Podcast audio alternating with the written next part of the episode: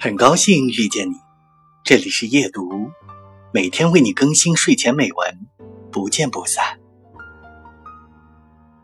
年少轻狂的时候，我们误以为只要心中有爱，身旁有爱人，就万事皆足。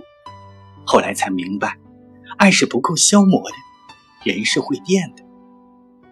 比起爱，我们更想要的是被被人懂得。说起来很简单，又最不简单的一件小事。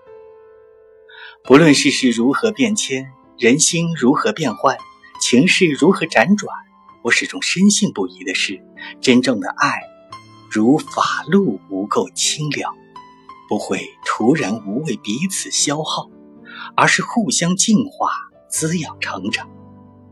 如果不是这样，那一定是我们还心有挂碍。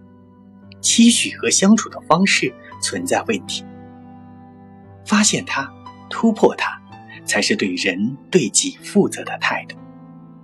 要因爱而生欢喜，成为更好的人，才不枉我们在情爱中战天斗地、欢天喜地、痛哭流涕的折腾过一场又一场。